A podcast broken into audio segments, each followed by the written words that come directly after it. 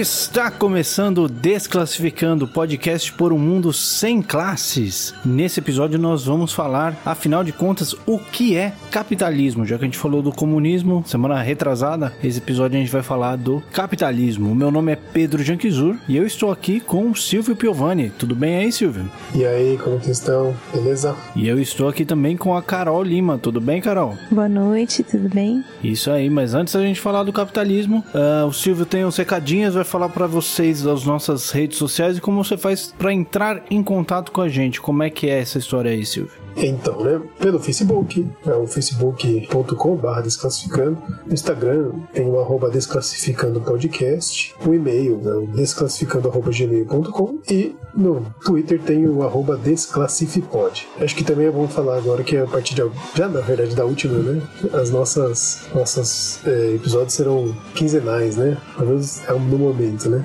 Isso. Só não ficar tão ansioso, né. A Carol disse que não aguenta a gente toda semana, então a gente passou para quinzenal. É mentira. Ela não falou. É verdade, mas ela não falou. Muito bem, então agora com tudo isso resolvido, nossas redes já dizidas, vamos lá então falar, afinal de contas, o que é o capitalismo. Bora lá.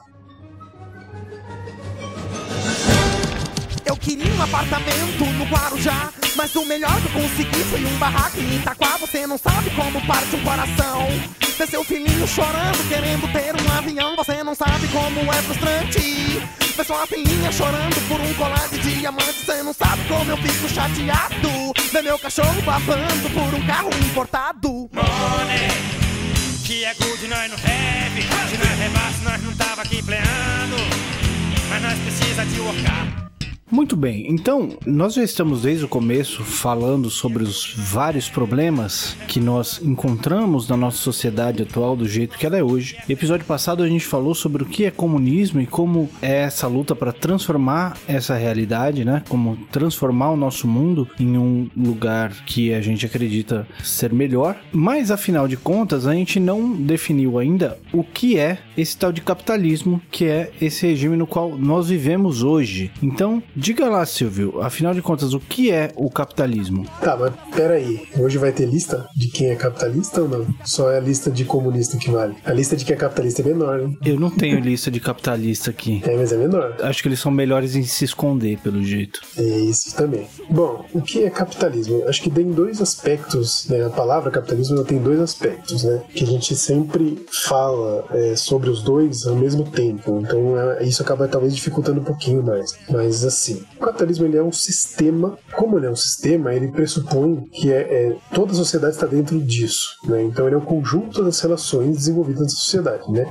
E ele é um sistema dessas relações envolvidas numa sociedade, tendo por base um modo de produção e reprodução da vida. E esse modo de produção e reprodução da vida, ele funciona basicamente através de alguns mecanismos imutáveis, digamos assim. O primeiro deles é a propriedade privada dos meios de produção, o outro deles, o segundo deles, digamos assim, é a apropriação privada da riqueza que é produzida, e o terceiro deles é que é, toda a produção ela é sempre direcionada a uma lógica de produção de mercadoria, ou seja, algo produzido para circular, para vender, porque sem esse, sem essa questão, não tem um retorno para que essa riqueza seja apropriada por uma pessoa só. Então, para falar de uma forma um pouco mais simples, didática, eu acho que é o, intuito do, do, episódio como um todo, né? A gente tem que tentar entender primeiro o que, que é sociedade. Sociedade, ela nada mais é do que o conjunto das relações sociais que existem entre as pessoas. E aí a gente pode pensar sempre num nível individual, uma pessoa com outra, a gente pode pensar de uma pessoa, aí já num nível mais coletivo, de uma pessoa com uma coletividade, a gente pode pensar num nível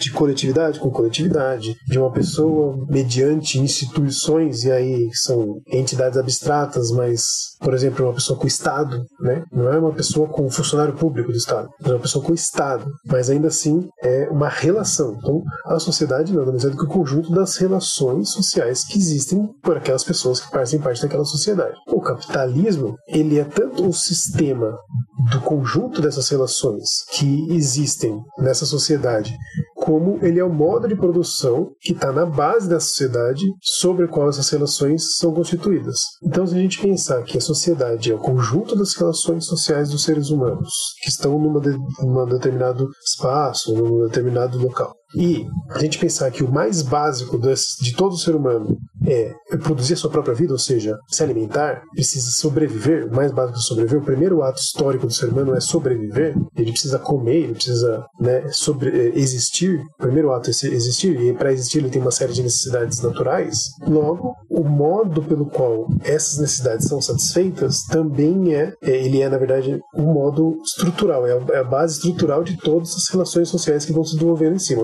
Então, o capitalismo, ele é tanto um sistema que envolve essa base e essas relações sociais, como ele é também um modo de produção, que é essa base na, na prática, né? Ele é o modo pelo qual as pessoas sobrevivem. Então, a gente tem meio que dois aspectos para dizer, né? Eu prefiro o, a lógica do sistema, porque o sistema, ele, eu acho que isso é mais adequado, né, dentro da perspectiva marxista, principalmente porque ele pressupõe uma totalidade de relações. Então, se a gente falar que o, modo, que o capitalismo é só um modo de produção, corremos o risco de entender que isso está dissociado das relações sociais que existem na, na nossa sociedade. E aí a gente vai entender, por exemplo, aquelas questões que a gente já falou, de ideologia e tudo mais, é, a naturalização do, do, de algo, por exemplo, como o egoísmo humano, essas coisas, como se fosse dissociado da, do modo de produção. E não é, né? Então eu prefiro abordar o capitalismo como esse sistema que está dentro do modo de produção pautado na produção de mercadoria, na apropriação privada da riqueza, na valorização do que é investido, ou seja, você investe 10 para retomar depois 15, né, na acumulação de riquezas privado, e em todas as relações sociais, né, que é os seres humanos vivendo nessa, nessa sociedade em que, eles, que a vida deles se produz se reproduz dessa forma, através de mercadorias, eles vão criando ao longo do tempo. Então, o capitalismo é isso. A gente tem que imaginar que o capitalismo é isso numa visão marxista. E o que significa uma visão marxista? Basicamente que a sociedade está uma merda e nós precisamos transformá-la. Então, o Marx vai usar um método para identificar qual é o centro, o cerne da questão que precisa ser transformado. Né? E aí a gente identifica essa sociedade como capitalismo, Marx vai identificar qual é o seu funcionamento, né? como esse ser social no capitalismo ele existe, ele interage, ele se movimenta, e aí vai identificar com base nisso o que precisa ser mudado para ser transformado numa sociedade que não seja a sociedade da exploração do homem pelo homem. Então o capitalismo, ele também é, essa noção de capitalismo, ele também não é uma coisa estanque, não é um conceito, né? Sim, é algo que foi dado por alguém que paira no céu. Não, ele é uma visão obtida através da aplicação do método marxista com um sentido específico que é da sua mudança, da sua superação. Então, vão ter outros autores que vão definir capitalismo de uma forma diferente, porque eles não visam a superação do capitalismo, certo? Então, vão dar ênfase em algum outro aspecto. No caso do marxista, a gente dá ênfase na questão do modo de produção, né? Ou dessa relação aí dialética entre as, todas as relações sociais que existem e a base de produção e reprodução da vida. Mas esse não é o jeito como as coisas sempre funcionaram? Não sempre teve uma coisa de um, outra coisa de outro. Uh, eu faço minhas coisas aqui, eu vendo elas para você. Esse não é o modo natural, digamos assim, de que os seres humanos e as sociedades humanas funcionam? Será que não é talvez um pouquinho de ingenuidade querer mudar isso? Ou o único jeito que a sociedade já funcionou durante toda a sua história? Então, não, né? Como a gente falou naquele episódio de ideologia, a gente falou em outros episódios, né? Justamente um dos aspectos básicos do, do modo de produção, né? Dessas, dessa totalidade do modo de produção, ele criar formas de pensar e de enxergar as coisas que tornam esse, essa, essa existência é, mais aceitável ou, ou, internalizada. E uma das formas é a naturalização das, das questões. Mas historicamente, se a gente for estudar pelo menos assim, a história que vem mais facilmente para nós, que é a história da Europa, né? não é a história da América, é a história da América com da história da Europa, mas mesmo dentro da história da Europa já dá para observar isso. Aí, o fato de existir mercadorias há muito tempo não significa que toda a sociedade, toda a estrutura social era mobilizada para a fabricação e circulação de mercadorias. Né? Então, o ponto básico da questão é esse: a, mesma, a própria lógica da propriedade. Então, a propriedade privada do meio de produção não é a mesma coisa do que uma propriedade feudal, que também é uma forma de propriedade privada, se a gente for imaginar. Né? É alguém que tem o seu poder de gerenciar uma propriedade imensa e ele vai concedendo partes daquela terra, ou ia concedendo partes daquelas terras para outras pessoas que deviam ali é, tributos a esse suzerano que concedia parte das terras. Então, sempre tinha um controle direto, mas não era uma lógica de produção de riqueza como a do capitalismo. O que, que existe no capitalismo que diferencia diferencia dessas outras? Né? É a questão da produção voltada para circulação, para venda. Ponto final. Né? Então, assim, a, a grande questão aí é a mercadoria como centro, como núcleo do capitalismo. Né? Então, isso é uma situação bem diferente. Se a gente for imaginar, por exemplo, que o capitalismo ele não pauta sua produção pelo aspecto de utilidade da mercadoria, ele pauta a produção pelo quanto aquela mercadoria vai trazer de lucro para o produtor, a gente entende que a sociedade, ela meio que. Ela, a sociedade toda, ela, ela gira em torno desse interesse, diferente de outras sociedades. Se a gente for pensar, por exemplo, as sociedades que existiam antes, né, existiram antes na Europa, conforme a história já se mostra e tal, por exemplo, a questão da sociedade medieval, que tinha essa questão feudal, não era uma produção voltada para a, merca, para a mercantilização. Então existia uma produção voltada para a sobrevivência daquelas pessoas, daquela estrutura. E vai entrar em guerra, vai entrar em batalha, você tem a produção voltada para determinadas situações, mas o excedente é que constituía a questão a ser comercializada, né? Ou seja, então ele não dava nem para a gente chamar de mercadoria nos termos do capitalismo, porque não era algo feito para ser comercializado, era algo que era comercializado como contingência. Ah, sobrou, a gente troca. Mas o ideal era a lógica da autossuficiência. No capitalismo, não. No capitalismo, a tendência é tudo isso se mercantilizando, tudo isso tornando mercadoria. Inclusive serviços, né? Não é exatamente um, algo palpável, né? Mas é uma mercadoria. Então, é alguém que está trabalhando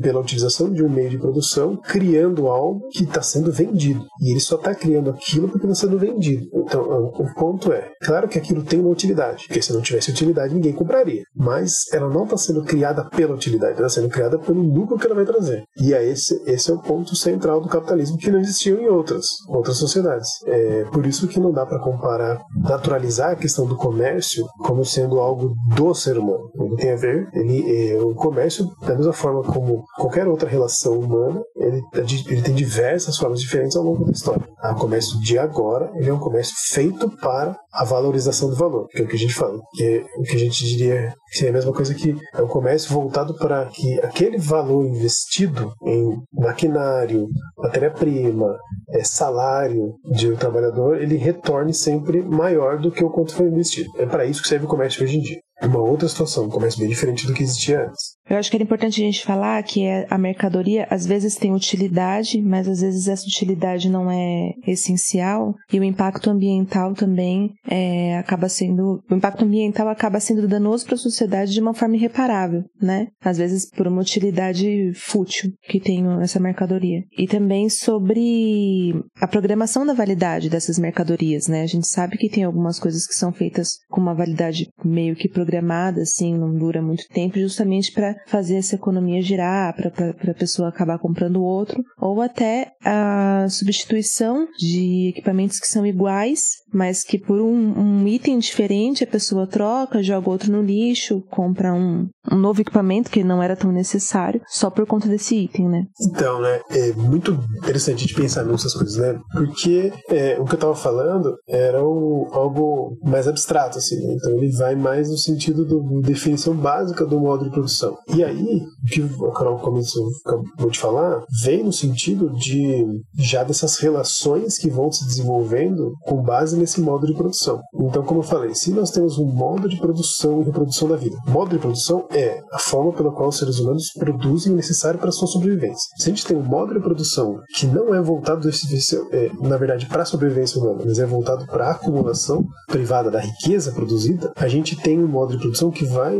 abrindo é, as possibilidades para uma infinitude de consequências, porque a única racionalidade que existe nesse modo de produção é a valorização desse valor. Ou seja, é investir X e receber X mais. É a única racionalidade existente. Né? Então, assim, se para isso, ele vai precisar destruir, ele precisa destruir o meio ambiente, ele vai destruir o meio ambiente. Né? Se para isso precisa fazer uma mercadoria que tem um, um, tempo de vida útil programado previamente para ser curto, né, para a pessoa precisar comprar de novo, e aí seja em termos de duração da vida útil, seja em termos de evolução tecnológica, né? Então a gente sabe que você tem, por exemplo, um celular que já tem uma possibilidade de fazer, tem determinadas tecnologias que já foram lançadas, mas que não estão naquele celular porque a ideia é que no ano que vem, quando lançar a nova tecnologia, a pessoa vai e compre outro celular. Então, tudo isso são mecanismos que o próprio sistema vai, vai criando através da concorrência, através da disputa por mercados e tudo mais, para cada vez mais ter uma acumulação desse, dessa riqueza produzida. Né? A questão ambiental ela entra numa, numa lógica bem interessante mesmo dessa, dessa lógica da, da, do ponto de vista autodestrutivo do capitalismo,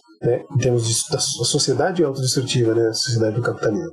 Justamente porque o capitalismo ele, ele impõe as pessoas que sobrevivam através desse modo de produção, mas é um modo de produção que não é ele não é estruturado para a sobrevivência das pessoas. Né? Então, como eu falei, ele é estruturado para valorização do valor, para acumulação privada da riqueza. Logo, a questão ambiental ela vai entrar nos, sempre num nível menor, de menor importância. Então, por exemplo, hoje em dia existem empresas que vão primar pela, pela questão ambiental, porque em termos de marketing, publicidade, para ela é bom. Hoje em dia, alguns efeitos estão aparecendo, enfim, a gente está passando por uma onda de calor absurda, né? Na primavera, no começo da primavera, né? Uma coisa louca, né? No país inteiro. Quer dizer, você tem efeitos que vão aparecendo, né? Derretimento de geleiras e tal. Tudo isso vai, so vai se somando à tensão que já existe na luta de classes contra o capitalismo. Então, se a gente sabe que o capitalismo ele é um modo de produção que não serve para a sobrevivência humana, mas ele é, obriga que todo mundo venda sua força de trabalho para sobreviver dentro das marcas do capitalismo, então, para a gente comer, a gente precisa comprar, para a gente tomar água, a gente precisa comprar, né? Tudo é mercadoria, tudo é mercadoria basicamente. O que não é mercadoria, por enquanto, acho que é o ar. E olhe lá, né? Porque o ar mais fresco numa casa é mercadoria, é ar-condicionado, ou ventilador, enfim. Então, assim, se é, é, toda essa, essa, contradição ela tá, ela tá latente e perceptível né, nas pessoas, a questão ambiental ela vai junto também. Então, vão ter momentos em que algumas pessoas, alguns capitalistas, alguns governos, enfim, algumas pessoas que cuidam dos interesses capitalistas vão dizer: não, a gente precisa dar uma segurada aqui, dar uma segurada ali e tal,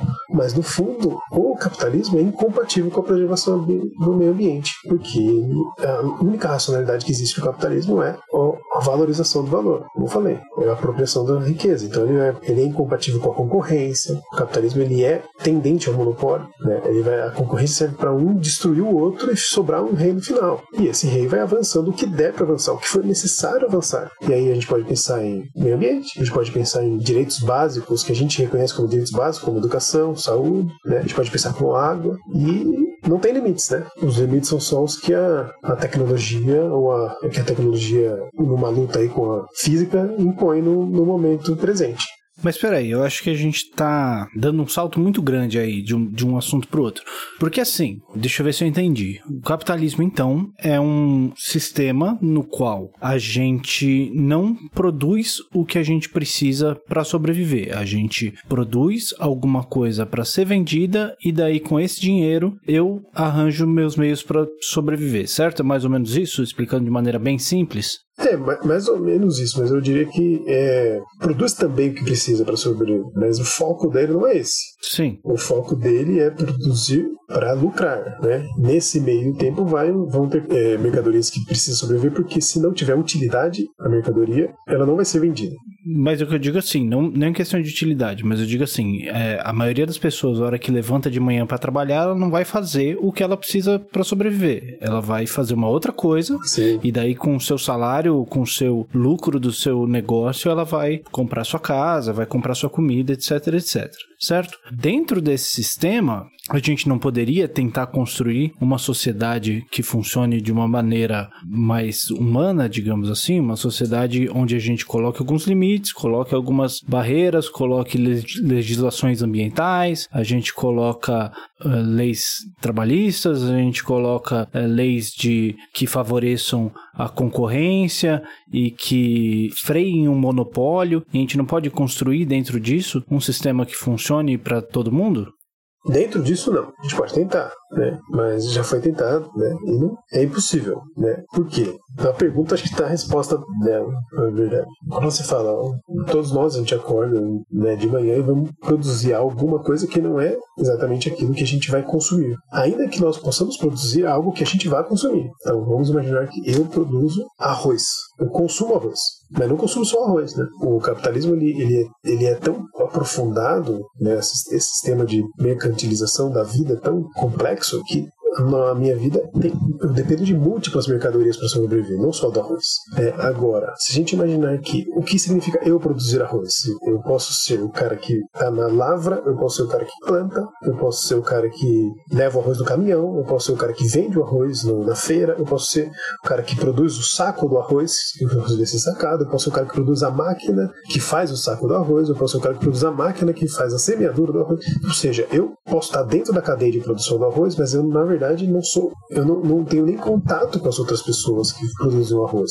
Né? Da mesma forma que eu posso produzir qualquer coisa, e mesmo que eu seja um, uma vírgula, um, uma, um, pequena porcentagem de uma, algo que é super importante né, para a sobrevivência das pessoas, eu não tenho contato com todas as pessoas. Eu não sei efetivamente todo o processo para que essa mercadoria seja produzida. Se a gente imaginar isso numa escala maior, ou seja, pensando que tudo na nossa vida é mercadoria, tudo pelo qual a gente depende para sobreviver ou para se divertir é mercadoria, tudo que vem atender a nossa necessidade acaba sendo produzido dessa forma, e aí a gente pode depois entrar nas questões das relações pessoais, que eu acho bem interessante também. Mas a gente pensar que tudo é feito dessa forma e ninguém tem controle total da produção, a não ser o capitalista, né? a gente vai ver que existe um, um algo que o Karl Marx ele identificava como o fetichismo da mercadoria, que é o que no fundo, a gente não sabe como, a gente, ao a gente não ter esse é, controle sobre a produção e a gente despender uma energia nossa criativa para produzir algo, mas é sempre uma parte dessa produção, do qual a gente não tem contato com todo o processo, então a gente não vê como algo nosso, a gente vê como um resultado do um resultado parcial do nosso trabalho, mas algo que vai ser vendido por outra pessoa, então é como se alguém tivesse apropriando da nossa criatividade, nossa essência humana, a gente acaba emprestando para essa mercadoria um aspecto de pessoa. A gente vai acabar personalizando essa mercadoria. E no capitalismo isso funciona para tudo. A gente fetichiza todas as coisas, a gente personaliza tudo. Então a gente vai ouvir, por exemplo, ah, notícia falando sobre o mercado de capitais. O mercado está mais ou menos de mau humor hoje. Quem é mercado? Não existe isso. O mercado pode estar de mau humor, não é uma pessoa. Eu acho que esse é um grande exemplo, mas não é só, né? A gente começa a ter relações pessoais com objetos, com carros e tudo mais, porque isso tem a ver com a fetichização. Mas ao mesmo tempo, a gente fetichiza coisas muito mais complexas, como a questão do Estado. Então a gente vai, dentro dessa perspectiva ideológica do capitalismo, o Estado vem como ente que ele media os conflitos. E nós que estamos dentro do capitalismo e entendendo todas essas criações humanas como algo que é, nos controla, na verdade, como objetos, mas que são, na verdade, que, que nos controlam, né? a mercadoria, ou o Estado, ou as leis, nós não compreendemos o real funcionamento disso. A gente tem uma fetichização, fetichização no sentido de feitiço, mágica. A gente não entende como funciona, mas a gente acredita que a religião controla as pessoas, a gente acredita que o Estado controla as pessoas, só que o Estado e a religião não são nada, não são coisas concretas, eles são criações, abstrações dos seres humanos, certo? Então, no mesmo sentido da mercadoria, o, o Estado cria uma criação humana, mas a gente, dentro desse processo de fetichização, a gente perde a noção de entender como ele funciona. Então, se a gente acreditar, se a gente estiver dentro desse, dessa, desse controle mental do feitiço da mercadoria que se espalha para todas as criações humanas do capitalismo, a gente vai acreditar que é possível fazer uma lei que controle o capitalismo. Mas se a gente começar a estudar o funcionamento do Estado, a que ele serve, qual é a lógica, qual é o, o funcionamento dele, que papel ele exerce dentro desse, desse sistema, dessa sociedade que está inserida no sistema capitalista, a gente vai ver que não. Ele serve para mediar os conflitos visando a, a existência dessas duas classes. Mas essas duas classes, claro, existem mais classes, mas as duas classes fundamentais do capitalismo, que são os capitalistas e os trabalhadores, elas têm interesses opostos, inconciliáveis, interesses objetivos, objetivos opostos inconciliáveis. Logo, o Estado ele vai sempre servir, por ele ser o mediador, ele vai sempre servir para a existência das duas classes. Para a existência das duas classes, ele vai preservar as relações básicas que existem, que é a relação de exploração do capitalismo. Então, ele nunca vai poder fazer uma lei que vá contra o interesse objetivo do capitalismo, a não ser que essa lei seja imposta por uma força dentro de uma, imaginando a luta aí, imposta pelos trabalhadores. E aí o capitalismo tem que ceder a ponto de, se ele não ceder, ele corre risco de, de perder a sua existência. O Estado ele nunca vai colocar uma lei que limita o lucro do capitalista, a não ser em circunstâncias muito específicas. Né? Então, se a gente for pensar na história do capitalismo, que tem cerca de 200, 300 anos, a gente vai ver que o único momento, assim, realmente que teve mudanças concretas na vida dos trabalhadores foi depois da Revolução de Outubro na Rússia, depois de 1917. Então, com o perigo vermelho, com o mundo dividido, na Europa foi possível fazer um, um, acerto de interesses ali criar uma, algo que chamam, chamam de bem-estar e bem-estar social que durou alguns anos, né? uns 20 anos, né? da parte da Segunda Guerra até a década de 70. É, então, mais uma circunstância muito específica, né? sabendo que a Europa é um país, são países imperialistas, ou seja, países que extraem a riqueza dos nossos países, que são os países dependentes. Então tem toda uma lógica complexa e bem abrangente que permitiu isso, mas que se a gente imaginar que é, isso aconteceu por conta da má bondade, do, de uma racionalidade do Estado, a gente está entendendo errado. Só aconteceu porque a, a classe trabalhadora mundial estava numa ofensiva após a Segunda Guerra Mundial, a União Soviética destruiu o nazismo, né? que é, foi provavelmente a maior vitória da história dos trabalhadores.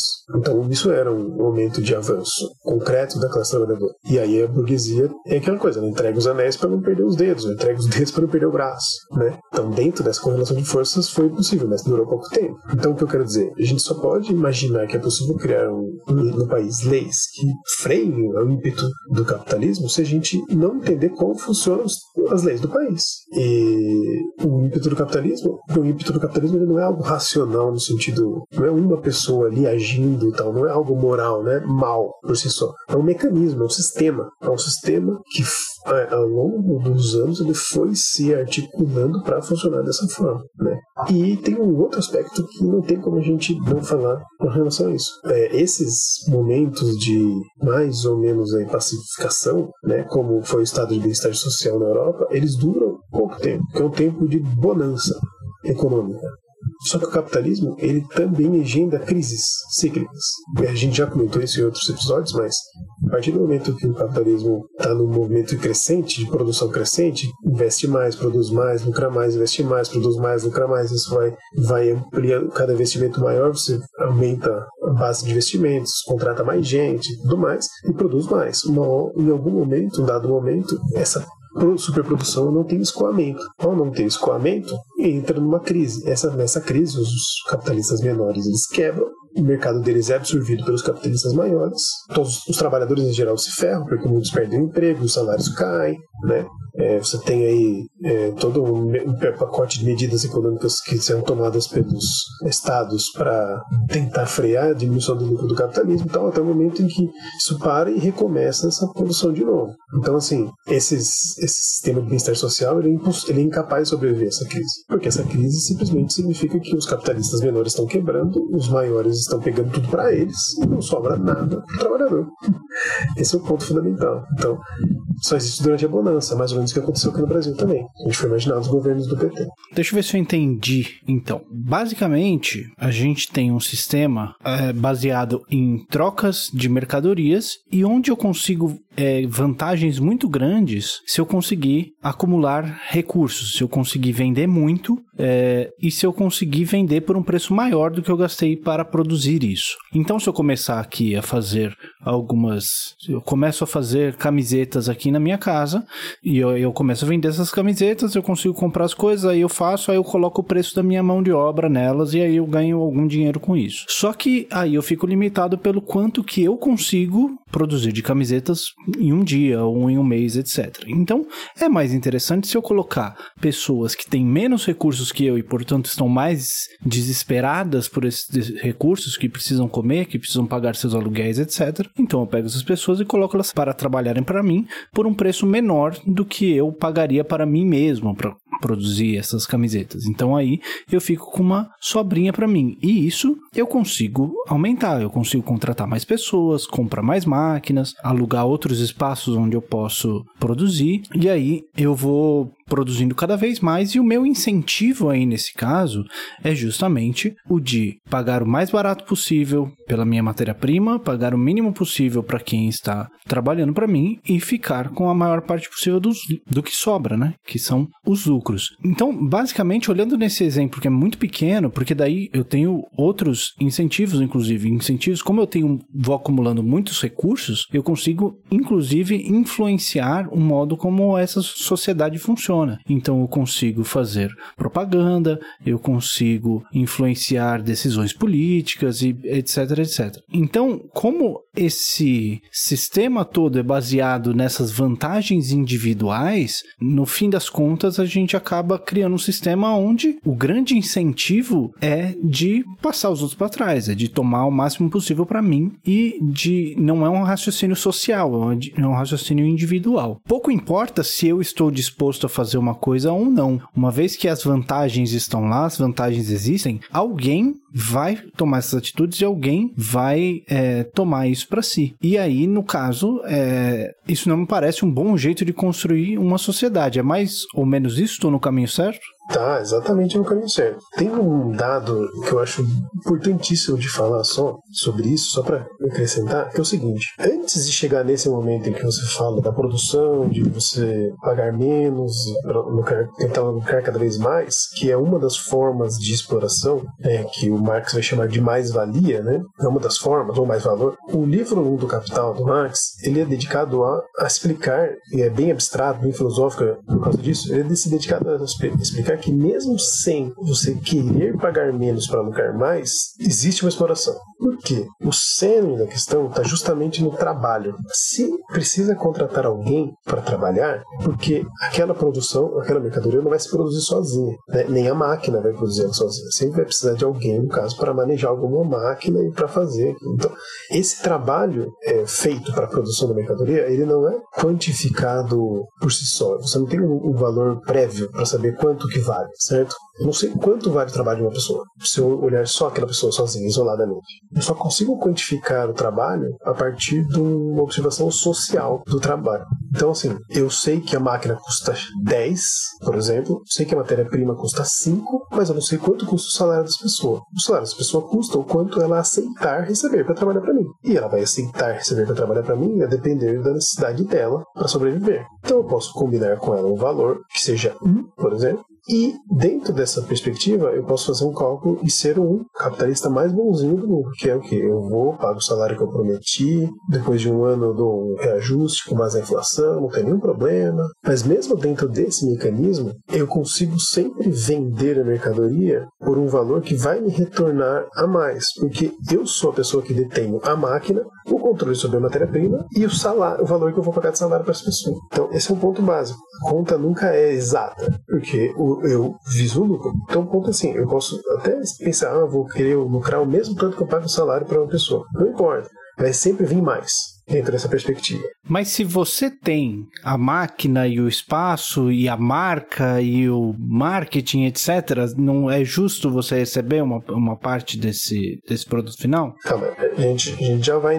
já chega nesse ponto. Estou dizendo assim, mas por que, que é isso? Porque, no final das contas, eu sempre vou vender o preço da mercadoria com base na concorrência. E a, a concorrência estabelecida pelo valor de quanto foi gasto também para a produção. Logo, se alguém produz é, uma menor produtividade, ou seja, se ela produz menos mercadorias no mesmo quantidade de tempo que eu, e, e ela só vai conseguir vender pelo mesmo valor que eu, porque se ela colocar mais caro ela não vai conseguir vender, ela necessariamente vai transferir valor para mim. Então eu vou ficar rico mesmo cumprindo todas as regras, entende? A questão básica do capitalismo é que ele é um funcionamento, ele funciona na base da produção de mercadoria, mas ele tem como é, eixo central da produção da mercadoria o trabalho humano, o trabalho que transforma. E esse trabalho que transforma, ele é sempre pago de uma maneira a permitir que o capitalista receba o valor a mais e depois possa investir a mais, né? Então, o ponto básico da questão é esse. Por isso que, no, de início, não dá para a gente colocar que o capitalista é mal ou bom. O ponto é que um sistema favorece essa situação. É um sistema, é algo que funciona por si só. Só que dentro da concorrência, como o capitalista sempre quer destruir o seu concorrente, ele vai sempre procurar novas formas de melhorar a produtividade. Porque melhorando a produtividade, ele vai lucrar mais.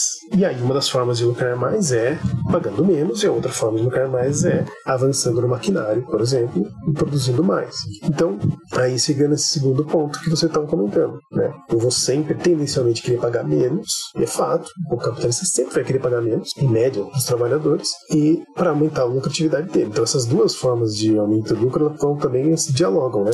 Mais-valia relativa e mais-valia absoluta. Absoluta sendo aumentar a quantidade de tempo que a pessoa trabalha pelo mesmo salário, né? Ou seja, uma diminuição salarial na prática, e a mais-valia relativa vai aumentar a produção dela através de inovações tecnológicas. Ou seja, com isso, é, diminui o tempo que ela leva para produzir, fazer a, a produzir aquela mercadoria. Essas duas questões sempre vão se combinar, mas no sentido do capitalista dentro da concorrência. Por isso que eu estou querendo dizer que, mesmo o capitalista isoladamente considerado, ele vai sempre ser uma pessoa que tirou a mais do que investiu. Sempre. Mas é que a gente não consegue pensar como funcionamento isolado, concretamente falando. Concretamente, a gente tem que pensar sempre na concorrência. Porque o preço da mercadoria depende da concorrência, e o preço do salário depende da concorrência também. Que são as duas questões variáveis aí. Mas, o ponto é, a gente ficar perdido, perdendo, falando que o capitalista é mau, a gente tá, vai sempre acreditar que pode acontecer uma pessoa boa virar capitalista e pagar um salário bom. Só que o problema não é pagar um salário bom. O problema é a existência dessa lógica, porque, concorrencialmente falando, quem paga salário mais alto e lucra menos,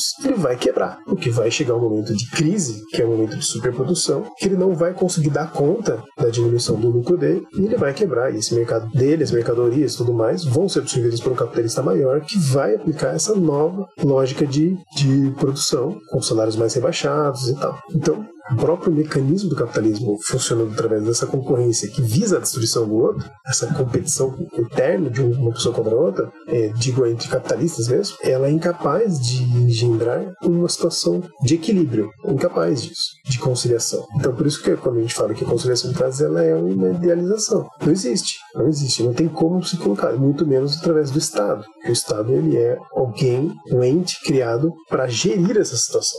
Agora, sobre justiça ou não da questão, né, eu entendo que não, não é justo. Eu no o fato do cara ter a maquinário e tudo mais significa que ele acumulou capital de uma forma anteriormente, seja por herança, seja por outra outra empresa dele, sempre através dessa mesma estrutura do capitalismo. Então não é uma questão de justiça ou não. Como eu falei, não é questão dele ser bom ou mal. Ele pode ser a pessoa mais bonzinha do mundo. Ele pode doar rios de, de dinheiros para as causas mais para médicos sem fronteiras, qualquer coisa.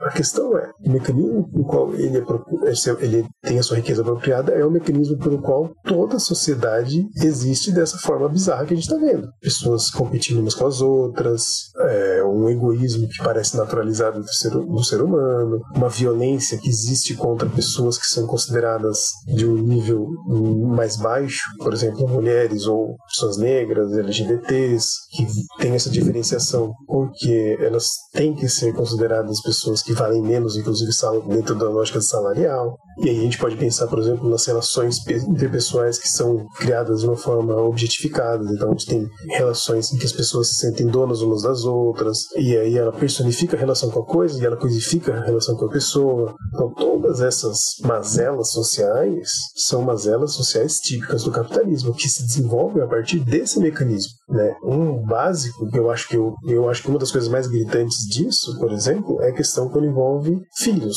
Né? Por exemplo, filho é a continuação da espécie. É uma, é uma coisa tão simples e básica de dizer que assim, é, é lógico dentro da natureza que nós nos reproduzamos e, e continuemos a espécie. É uma, é uma função biológica. Né? Mas o capitalismo coloca dificuldades para isso de uma forma incrível. Primeiro, porque o filho do trabalhador é a responsabilidade do trabalhador, não é responsabilidade social. Isso é uma insanidade, isso é algo que a gente está já internalizado e acha que é certo. Mas não é. Por que, que o meu filho é minha responsabilidade? Ele não é meu filho, não é minha coisa, não é minha propriedade. Ele é uma continuidade da minha espécie, da nossa espécie, certo? Então, é uma, a sociedade que não se preocupa com a próxima geração, com a quantidade da própria espécie, era uma sociedade fadada à sua autodestruição. E o capitalismo é isso. Ao colocar o meu filho sob minha responsabilidade, então eu tenho que trabalhar, me endividar, me matar para a sobrevivência dele, eu que tenho que educá-lo e tal, senão tudo que acontecesse recai sobre minha responsabilidade, é uma coisa totalmente absurda, é uma individualização da coisa, é, da, da, da relação. O capitalismo entendendo que a própria espécie humana é uma coisa, é uma propriedade. Então o capitalismo, a, a sociedade dentro do capitalismo, ela não consegue se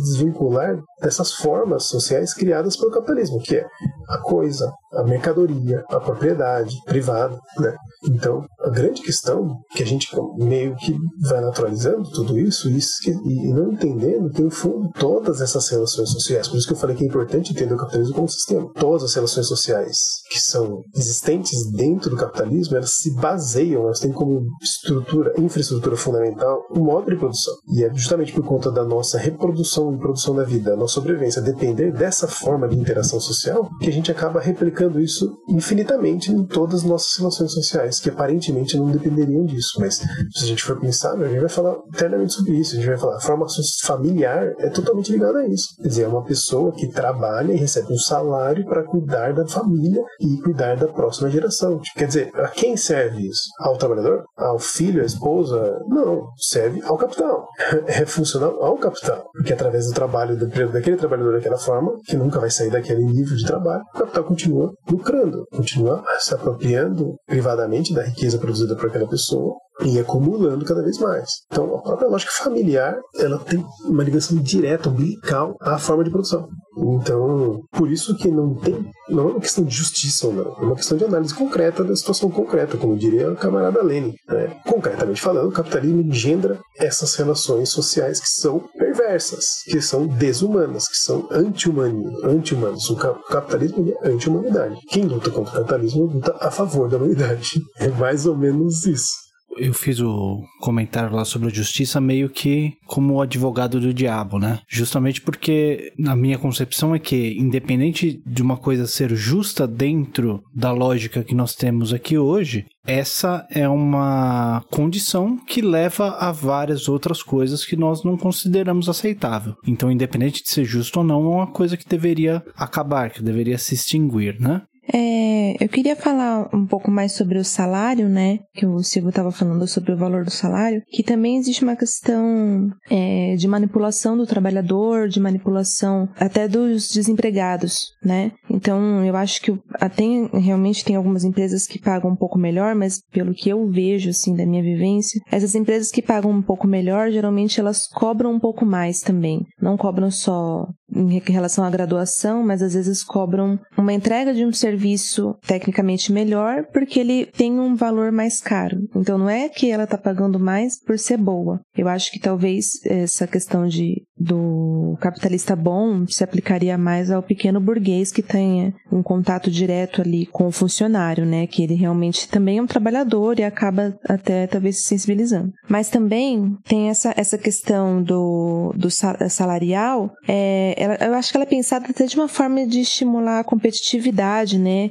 Para o trabalhador sempre trabalhar mais, como o Silvio falou, trabalha até mais tempo, tentando até almejando um cargo melhor, onde vai ganhar às vezes 100 reais a mais. E parece que é tudo bem pensado, porque geralmente a classe que ganha menos é a que está mais próxima dos desempregados, né? Então, todo mundo tem medo de ficar desempregado, né? Que daí você não consegue sobreviver. Deixa eu só colocar mais uma pergunta junto dessa, desse comentário. Justamente a competição nesse caso não resolveria esses problemas? Você não teria, por exemplo, no mercado competitivo, o capitalista quer pagar cada vez menos, mas para ele conseguir um cara bom para fazer um certo trabalho, para conseguir um funcionário competente, ele teria que pagar um pouquinho melhor, porque senão o cara vai para outro lugar. A motivação dele é economizar cada vez mais em mão de obra, mas a competição faria com que ele precise de um produto de qualidade, então ele não pode economizar tanto. Enfim, as inovações tecnológicas que ele precisa investir para se manter na frente e tal, essas, essas coisas também não vão é, melhorando a vida da, da sociedade, toda a tecnologia que a gente tem hoje, por exemplo, tudo isso não é fruto dessa, desse ambiente competitivo do capital?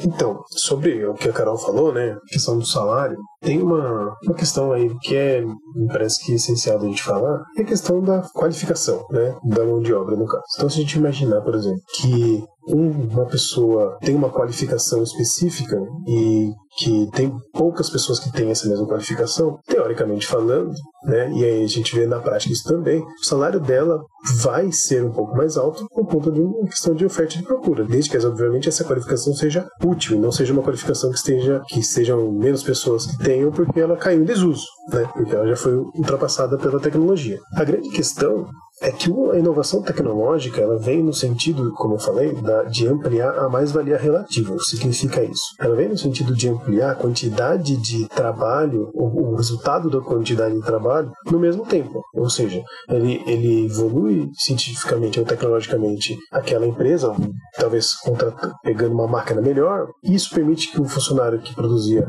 10 mercadorias em 8 horas, agora produz 100 mercadorias em 8 horas. Com o desenvolvimento tecnológico, ele vai sempre nesse sentido. Com isso vem também a questão, por exemplo, de que se ele tinha um funcionário que produzia 10 em 8 horas, agora ele tem um funcionário que produz 100 em 8 horas, ele precisa continuar com quantos funcionários? Então, é, a questão da evolução tecnológica ela também sempre veio a reboque a demissão de funcionários, a diminuição de pessoas naquela determinada empresa, a não ser que aquela empresa amplie. Só que a ampliação ela vai pressupor uma maior divisão do trabalho. O que quer dizer?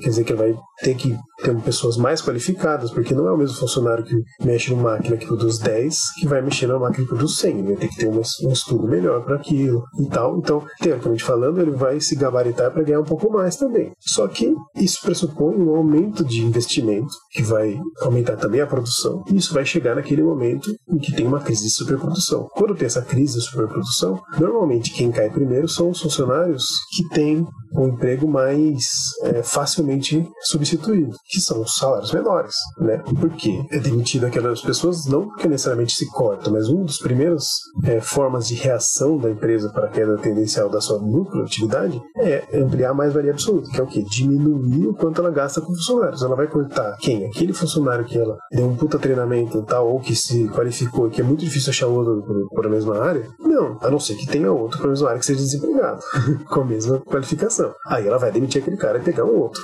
Ou ela vai demitir aquele cara e treinar um outro que vai ganhar menos. Isso vai acontecer também. Mas em geral, quem vai perder o emprego são as pessoas que estão na base, que elas vão ser demitidas, vão ser contratadas, é, às vezes elas mesmas, às vezes outras, com um salário menor ou com uma carga horária maior. Né? Então, essa questão do emprego ela tem muito a ver com a qualificação com essa questão da ampliação da mais-valia relativa também. Né? E ao mesmo tempo, se a gente for imaginar, por exemplo, que ah, existem empresas que pagam um pouco melhor, isso significa que é um capitalista bom, um capitalista ruim. Não, né? Como eu falei, o capitalismo ele não, ele não se rege por leis morais.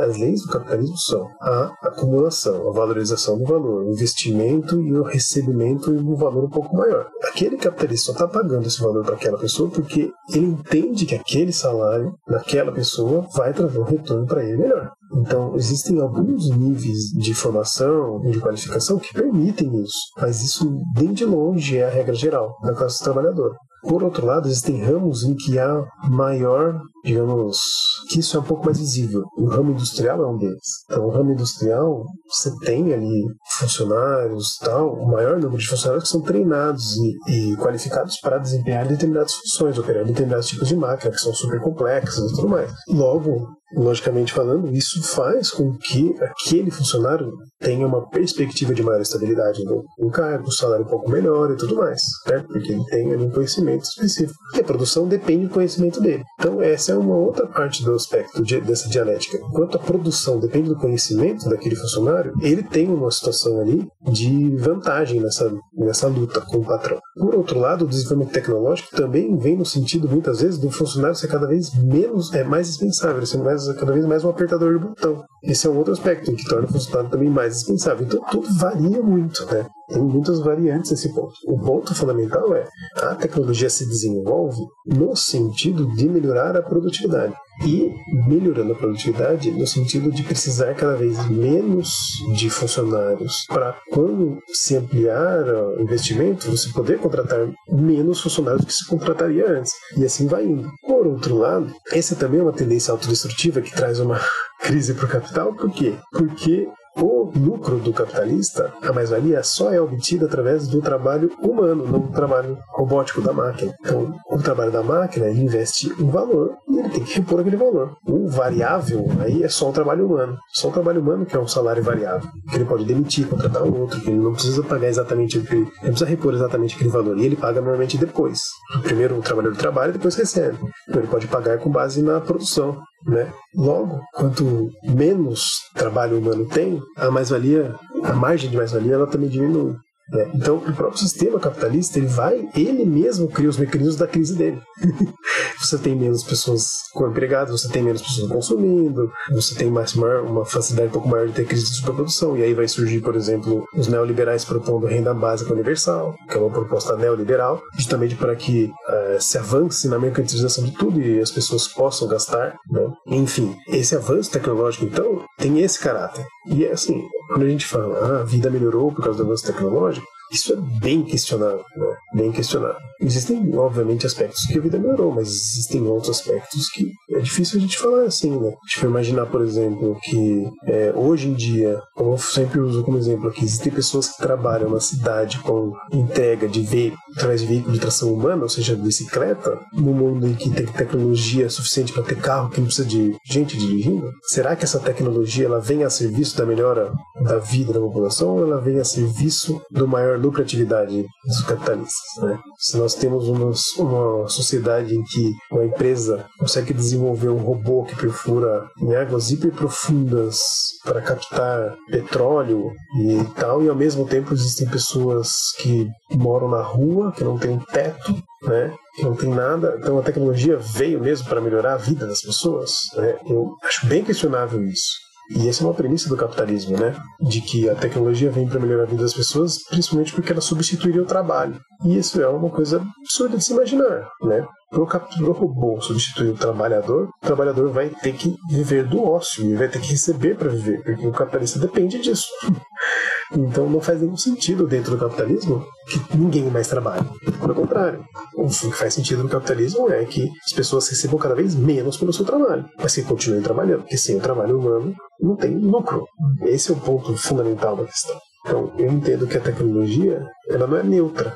E como ela é desenvolvida a partir do, do sempre do, do maior, no caso da tecnologia empregada na produção, né? Sempre na ampliação da mais-valia, ela nunca vai vir necessariamente para melhorar. Ela pode até melhorar, mas não vem para isso.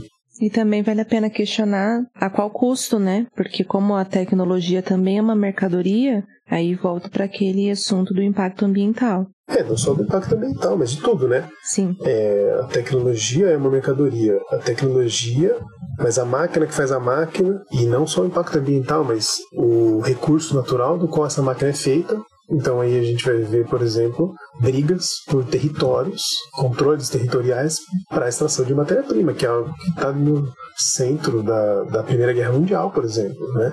Que não era só matéria-prima, era também mercados, enfim, era local para ampliação dos, das, das empresas imperialistas, mas a questão básica é, se a gente imaginar, por exemplo, no caso de ter recursos naturais abundantes, que interessam esse tipo de, de produção de avanço tecnológico, é, a gente tem desastres sociais e políticos acontecendo. Então você tem, por exemplo, na Bolívia, que recentemente, um, no ano passado, teve um golpe uhum. contra o presidente Evo Morales, e esse ano o Elon Musk, que é um burguês americano, ele falou, não sei se quis chamar para ele algo que não é dele, mas falou: a gente deu o golpe, vai dar o golpe em quem a gente achar que deve para garantir os nossos interesses. No caso da, da Bolívia, existe uma reserva de lítio, né, bem grande, eu não entendo muito dessa questão, mas existe uma reserva de lítio, ela está ligada a um, território reconhecido, que o governo reconhecia como indígena, então a questão da exploração era bem complicada e tudo mais. E beleza, foi feito o golpe. Então, assim, então, a, a que ponto, por exemplo, todas as questões envolvendo a política no Oriente Médio, na África, aqui no Brasil, esse genocídio da população negra aqui no Brasil, toda essa questão não envolve interesses eh, econômicos na, no controle de matéria-prima. Né? A Petrobras está sendo privatizada, por exemplo. Né? Enfim, então assim, não é só ambiental, embora seja muito grave a questão ambiental, mas tem toda essa questão política que desemboca em desastres sociais imensos. Aqui na Colômbia, por exemplo, tem milhões de refugiados que vão para Venezuela, vão para o Brasil, vão para todo quanto é lugar, porque a Colômbia é um estado totalmente é, controlado pelos Estados Unidos de uma forma com punho de ferro, um estado abertamente fascista, terrorista. Mesma coisa com a guerra da Líbia, que da Síria, que teve refugiados em quantidade absurda, a mesma coisa no, na Palestina, que está sendo, sendo alvo de um genocídio praticado por Israel. Enfim, tudo isso tem a ver com controles, com controle de matéria-prima, controle de mercado, com a, a, forma do capitalismo, que aí a gente pode até falar num outro episódio, né, que a gente vai falar, né, que aí já entra na questão do imperialismo, né, mas com relação a, não é só com relação ambiental, isso que eu queria dizer, esse funcionamento do capitalismo, ele é irracional, né? Por vários ângulos. E muitas vezes a gente deixa de considerar isso, né? Detalhes da produção. Então, assim, é, a gente vê na nossa frente um celular e a gente não consegue vislumbrar tudo que movimentou para produzir aquilo. A gente não tem condição de fazer isso. Então a tela é de um tipo de produto que foi extraído de uma mina, sabe-se lá onde, para extrair aquela mina de não sei aonde, foi empregado de trabalho provavelmente análogo à escravidão, com, controlado por pessoas que usam armas que são vendidas por tal fábrica, mas fabricadas através da extração de determinado produto. Enfim, isso, meu, isso é, é assim, uma cadeia gigantesca de, de, que envolve todo o sistema, todo, todo mundo, na verdade, né? o mundo inteiro. Então, é por essas outras que não dá, pra, primeiro, para a gente considerar que é, existe uma ética no capitalismo que não seja a ética da produção da mercadoria e da valorização do valor investido. E também não dá para a gente imaginar que existe uma ética do consumo. Porque não tem como a gente imaginar consumir algo que não está envolvido, seja em destruição ambiental, seja em destruição social, porque a própria lógica do capitalismo é essa. Então, mas voltando naquela outra pergunta, nesse caso, a competição não serviria para resolver esses problemas? A competição não serviria para tornar o trabalho melhor, para deixar os produtos melhor? Não serviria para que é, a gente tivesse opções para consumir os produtos que foram feitos de uma forma menos predatória, que fosse menos é, agressiva ao meio ambiente? Todo, todos esses problemas não seriam resolvíveis por meio dessa competição? Então, é, eu não vejo como, sim, a competição possa resolver esses problemas, né? Porque a competição, ela tem, é, ou a concorrência, né? Ela tem um caráter não é exatamente darwinista, né? Mas ao mesmo tempo tem um pouco a ver com isso. Por mais que uma produção seja mais, é, sei lá, politicamente correta, vai, por falta de um termo melhor, que atenda melhor a uma questão de, de preservação ambiental e tudo mais, são produtos produzidos assim, estejam em concorrência com outros e algumas pessoas possam consumir dessa forma, na verdade, na verdade, a gente tem que compreender que dentro do capitalismo eles não atendem à mesma necessidade social. Ou seja, eles não têm a mesma utilidade. Não são produtos que estão em concorrência de verdade. Um produto ele atende a uma necessidade social ou a uma utilidade, que é a, pessoa que quer consumir um produto assim, assim, assado, né, com esse tipo de preservação. O outro produto atende uma outra necessidade social, que é da pessoa que vai consumir o produto tal porque ela consegue comprar. Então, existe também uma ilusão de concorrência porque na verdade não existe a mesma, não é a mesma necessidade. Uma pessoa que usa um tênis, compra um tênis de uma marca, e uma pessoa que compra um tênis que não se preocupa com a marca, ela, ele não está também comprando o mesmo produto. Veja, o produto ele, de uma marca que tem um apelo de marca, ele não está satisfazendo a mesma necessidade social do que um outro produto que não tem o apelo da marca. Porque a marca é, influência, é, é o status, ou enfim, que seja, que seja ligado à marca, ele está dentro dessa lógica de necessidade social. A necessidade social ela não, é necessária, não é apenas algo que precisa acessar para sobreviver, mas ela tem também um, algo do espírito, é a vontade, é a vontade da pessoa de ter aquilo. Né? Então, a concorrência não resolve essas questões porque elas não estão necessariamente concorrendo. Esse é um ponto. Um segundo ponto é a concorrência não resolve outras questões porque a concorrência não é um ponto de equilíbrio, não é um ponto, não é um, um lápis parado em pé numa mesa. A concorrência ela é pressupõe uma competição cuja única ética é vencer. Então, necessariamente, quem consegue pagar mais barato numa matéria-prima, se você imaginar duas pessoas competindo no mesmo nicho, produzindo o mesmo produto que satisfaz a mesma necessidade social, uma delas vai destruir a outra, a não ser que elas se unam. Então, assim, porque uma vai pagar, vai conseguir pagar, ela vai dar um jeito de produzir mais barato. É porque é a lógica básica do capitalismo. A não ser que elas se unam. E aí sim existiria um ponto de equilíbrio. Aí a gente pode imaginar, então, que elas se unem, mas para se unir elas não podem concorrer. Então, se. Então ela fala, eu lanço meu produto no sul, você lança seu produto no norte. Nós Beleza, aí é uma cartelização, né? É uma união entre as empresas. Agora, se elas estiverem concorrendo, disputando o mesmo cliente, elas têm que vencer a outra. Para vencer a outra, elas vão ter que ou vencer, vender mais barato, para isso ela vai ter que dar um jeito de produzir mais barato, ou ela vai ter que desenvolver técnicas que deixem o produto dela mais aprazível, enfim, o que seja. Logo, a concorrência não é um ponto de equilíbrio. Ela nunca vai resolver esses problemas porque vão sempre ter tensões ali no meio que, que vão produzir uma, digamos assim, um desequilíbrio. Né? E aí, no momento de superprodução, de crise, a, o que tiver mais fraco vai sucumbir. É básico esse ponto. Então, vamos imaginar pequenas empresas que conseguem produzir é, algo sustentável e tudo mais. Se a margem de lucro dela for tão baixa a ponto do, do dono da empresa depender do, empréstimo de banco e aí no momento de crise ele não conseguir saldar esse empréstimo de banco, o banco vai tomar a empresa dele acabou. Tem, não tem assim muito para onde fugir. Logo, o que, que, tem que fazer? Ele vai ter que tentar melhorar a margem de lucro dele, vai tentar melhorar ali o, o, o caixa da empresa. Para isso, ele vai ter que ampliar mais valia. Como? Diminuindo o salário, aumentando a produtividade. Esse é o ponto básico da questão. E aí, o consumo ético ou não, pode também, porque aí a matéria-prima paga muito caro porque é do consumo ético. O que ele vai fazer? Vai tentar buscar uma outra forma. Então, a competição ela não soluciona essas questões, porque o sistema capitalista ele é anticoncorrência. Esse é o ponto básico da questão. Então, é uma ilusão imaginar que o sistema capitalista ele é pró-concorrência. Ele coloca tudo em concorrência, mas ele coloca tudo em concorrência porque a tendência básica dele é monopólio. Então, a tendência básica dele é um destruir o outro. Então a concorrência, ela não é exatamente um ponto de equilíbrio, ela é, na verdade, um ponto de tensão, é uma luta.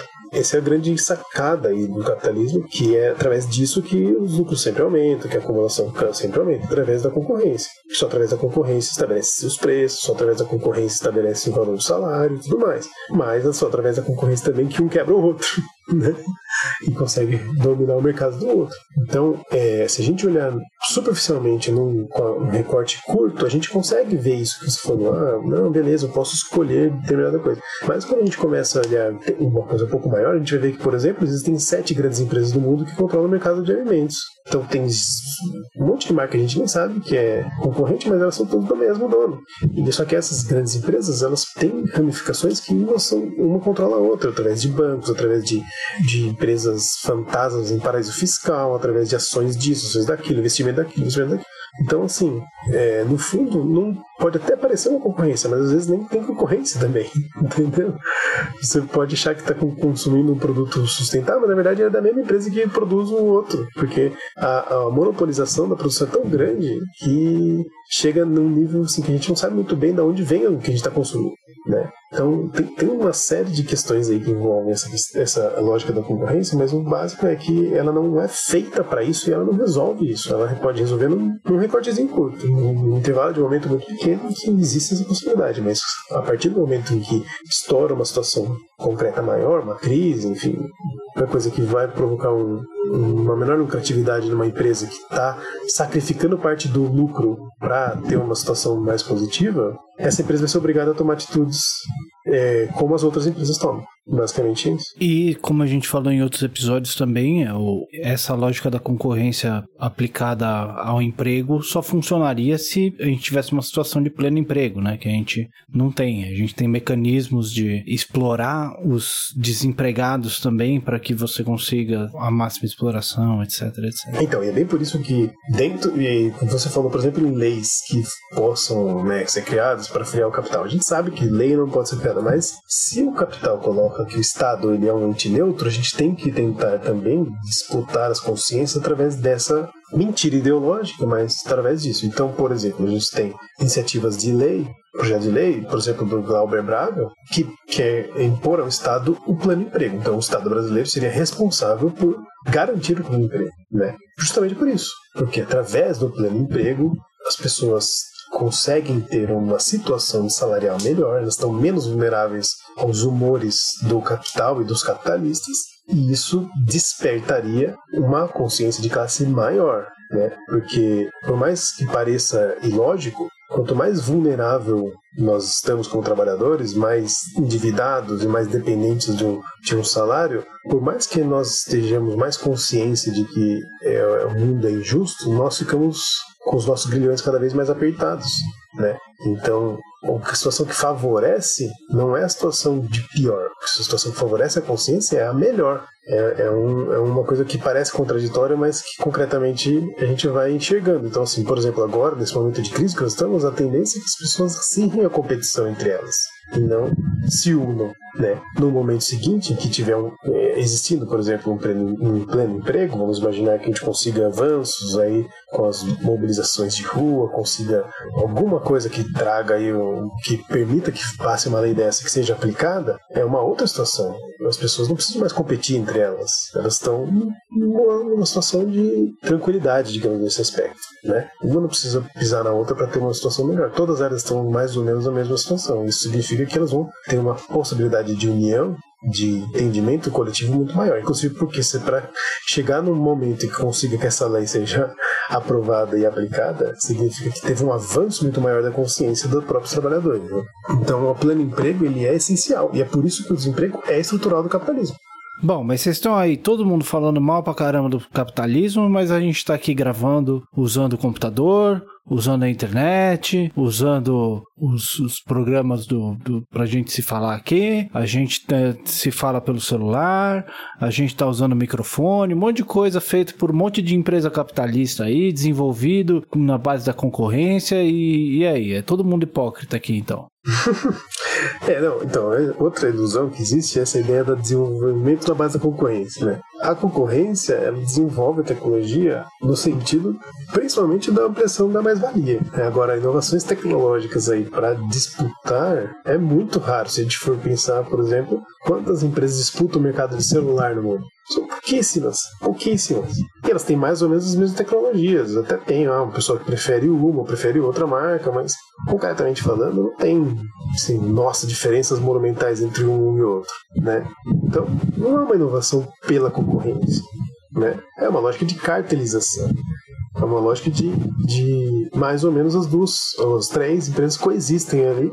Uma disputa hoje, um dia um consumidor compra outro dia outro compra outro, mas todas elas vivem bem nessa situação. Isso significa que essa inovação tecnológica não está sendo promovida pela concorrência.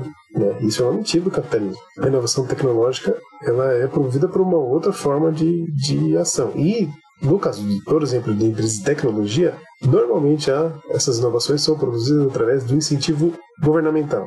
Né? Então, acho que eu já mencionei aqui o livro né, que fala disso, né, da, do, do, de como as mercadorias foram, é, os riscos assumidos pelo desenvolvimento de, de, diversas mercadorias sempre foram governo na questão de avanço, principalmente na Guerra Fria, aquela questão da, da disputa da, entre Estados Unidos e União Soviética pelo avanço tecnológico, né, da é, corrida de espacial, enfim, todas essas questões que tinha. Então, uma estava sempre disputando com a outra.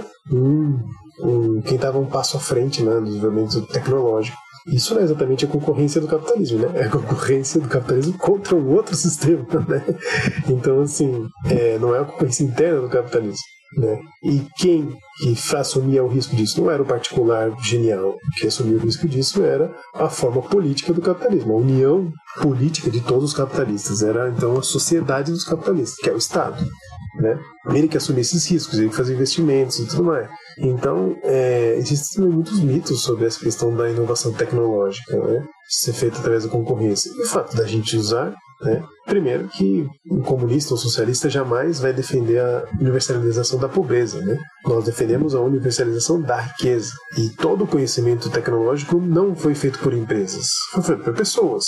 Né? Quem são as pessoas? São trabalhadores, certo? Não é o investidor acionista do banco, lá, o dono da ação, que criou a tecnologia, ou que desenvolveu o produto, que construiu o, seu celular, a sua internet, o seu computador, o cabo, o poste, qualquer coisa.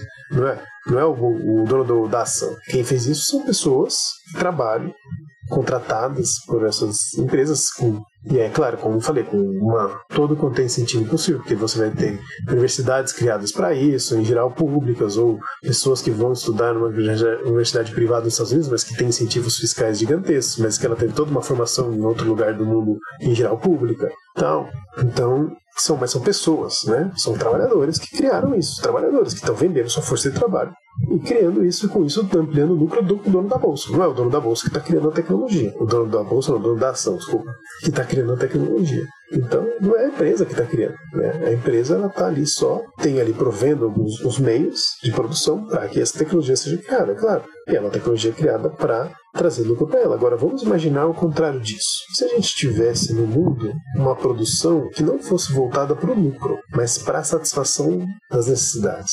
Se a gente tivesse aqui, por exemplo, a gente já chegou no momento em que o celular é uma necessidade humana. Não era para uma geração anterior à nossa, mas para a nossa é. Ninguém de nós vive e não tem celular. O pessoal nasceu na década de 80 para frente, certo?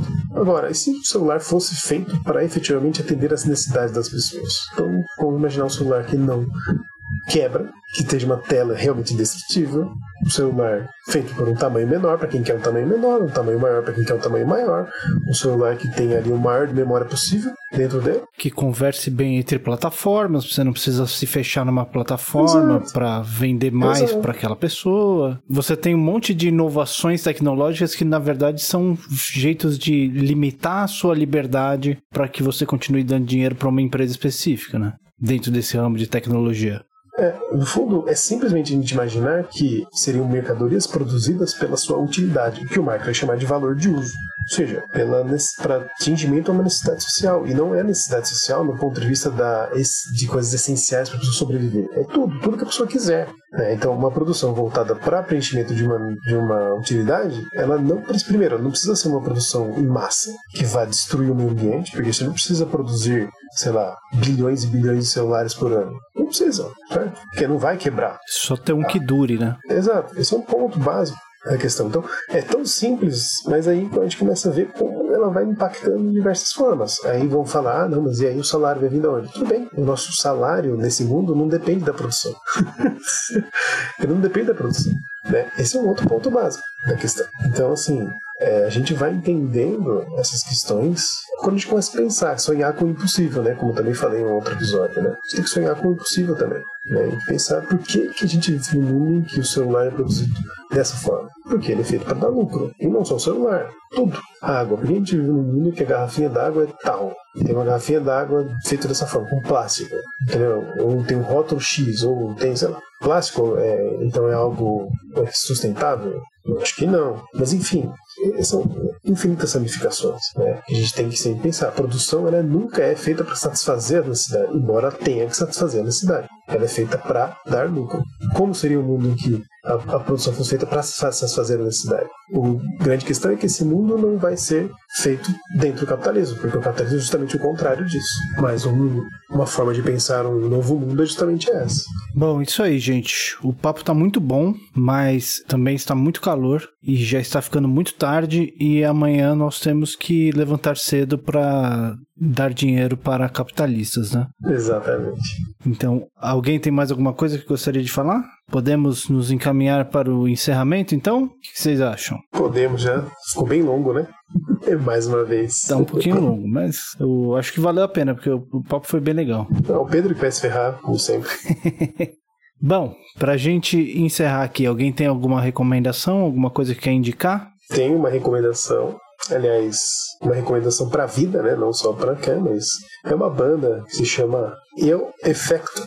E eu queria indicar pelo menos duas músicas, três músicas deles que eu acho que dialogam demais com o capitalismo, com isso que a gente está falando aqui. Uma delas é a música chamada Café, que ela fala justamente sobre essa ideia de alienação que eu falei, fetichização da mercadoria. A segunda é O Drama da Humana Manada, que fala sobre é, todas as questões também que a gente falou sobre trabalho, a obrigação de você trabalhar para ser algo que não te traz um crescimento, que é uma alienação da sua própria criatividade, da sua essência humana, né, do que te faz humano, né, da sua racionalização e tudo mais para trazer um lucro para outra pessoa e nada além disso. E uma última chamada O monge e o executivo. Que é bem massa porque ela faz toda uma zoeira com toda com relação a essa questão da pessoa zen, o, o, executivo bonzinho, do bem, que desapega de tudo que é material e tal, né? E mais ele tá lá treinado para manjar dos mercados de capitais, explorar todo mundo e tá pensando só na questão da bolsa, nos interesses especulativos, mas ele em si é bonzinho, super bonzinho,